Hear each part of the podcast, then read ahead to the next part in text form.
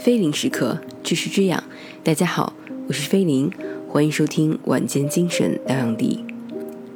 今天呢，想跟大家浅谈一篇文章，是来自柏拉图的《会影篇》。《会影篇》的重点是 eros，一方面是上帝，另一面是人类的 eros，即爱与性。在柏拉图的《会影篇》中，有十名与会者。他们对 eros 的本质进行了哲学思考，其中包括著名的苏格拉底。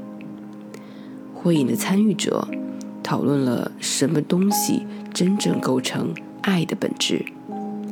在其中一些与会者表达了对这一问题的看法之后，苏格拉底终于发言。根据苏格拉底的说法，爱。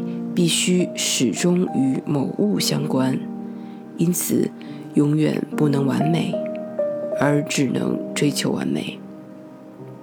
Eros 象征着对真理和美丽的不断追求。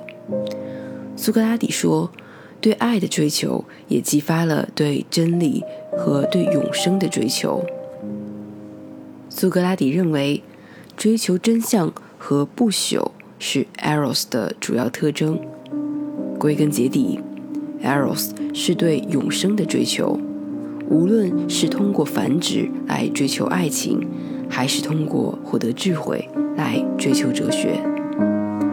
与此同时，会影片提出，爱介于无知和智慧之间，美与丑之间，因而永远在渴求智慧和美德。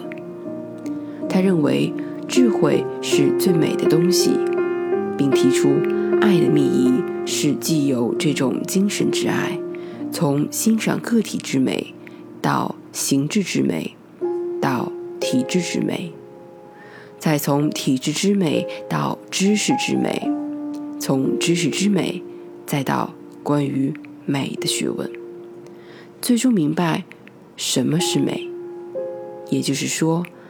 爱其实是寻找美的过程，因而柏拉图爱情在贫瘠的精神土壤下应该是难以滋养的。一个人的灵魂如果是空洞的、不丰富的、不上升的，那他也会和他所谓的灵魂伴侣渐行渐远。所以在柏拉图爱情中。你可能会愿意为了你的伴侣去了解他喜欢的古典音乐，他可能也会为了你去研究你喜欢的希腊哲学。你们为了对方去了解各自热爱的领域，又碰撞出火花。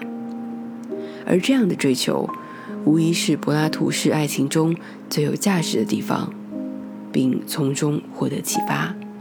让自己与伴侣有一份更深入的追求，它同时也是一份成长。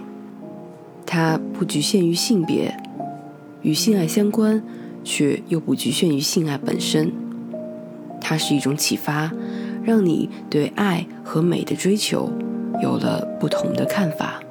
它给了我们这样的一个概念：爱其实就是寻找真正的美的过程。这种爱超越了我们所谓的情爱、友爱和亲情之爱，到了爱世上所有的美的高度。